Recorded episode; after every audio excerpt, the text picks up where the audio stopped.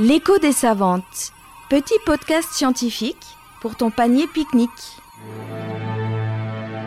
Une question, une scientifique, une réponse. Une production de la Nef des Sciences. L'écho des savantes, saison 2, le monde entier est un virus.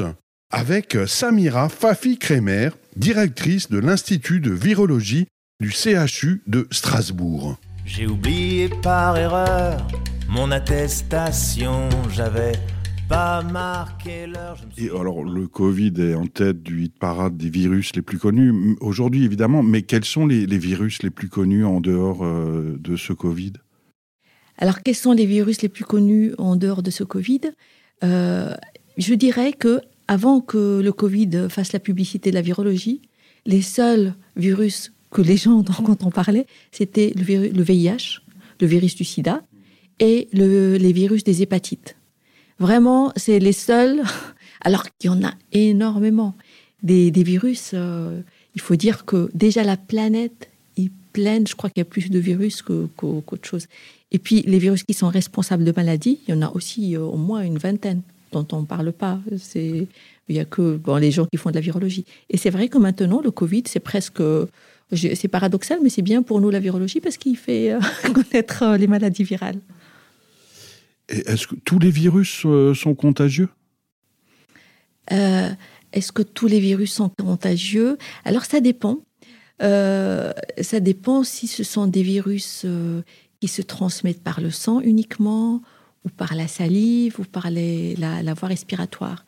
Euh, si je prends l'exemple du virus du VIH, lui, si vous êtes devant un patient, un- une personne qui a le VIH, eh bien, vous pouvez lui parler pendant 10 ans, pendant des heures, c'est pas, euh, vous n'allez pas être infecté. Pourquoi? Parce que ce virus, il se transmet par le sang ou par les sécrétions sexuelles.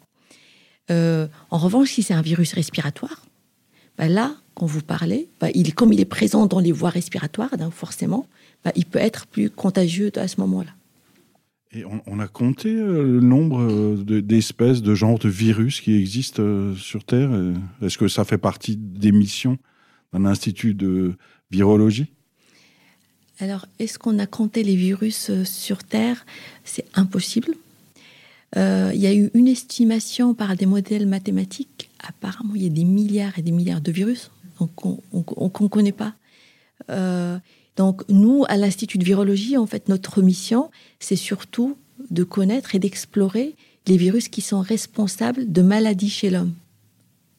Donc, c'est vrai que ces dernières années, on en découvre de plus en plus. Pas nous, mais je veux dire, la, la discipline de virologie découvre de plus en plus de maladies virales qui sont pathogènes chez l'homme, justement parce que euh, il y a un transfert euh, souvent des des, euh, des chauves-souris ou des, des animaux qui alors avant n'avaient pas de contact avec l'homme et maintenant avec le changement il y a aussi le réchauffement climatique il y a les, la destruction des habitats des habitats de ces animaux il y a plus de contact avec l'homme et c'est là où des virus qui étaient que chez les animaux, contenus chez les animaux, quand ils se transmettent chez l'homme, et c'est là où on peut avoir des maladies, ce qu'on appelle des maladies émergentes, comme euh, ce qui se passe avec le Covid, par exemple.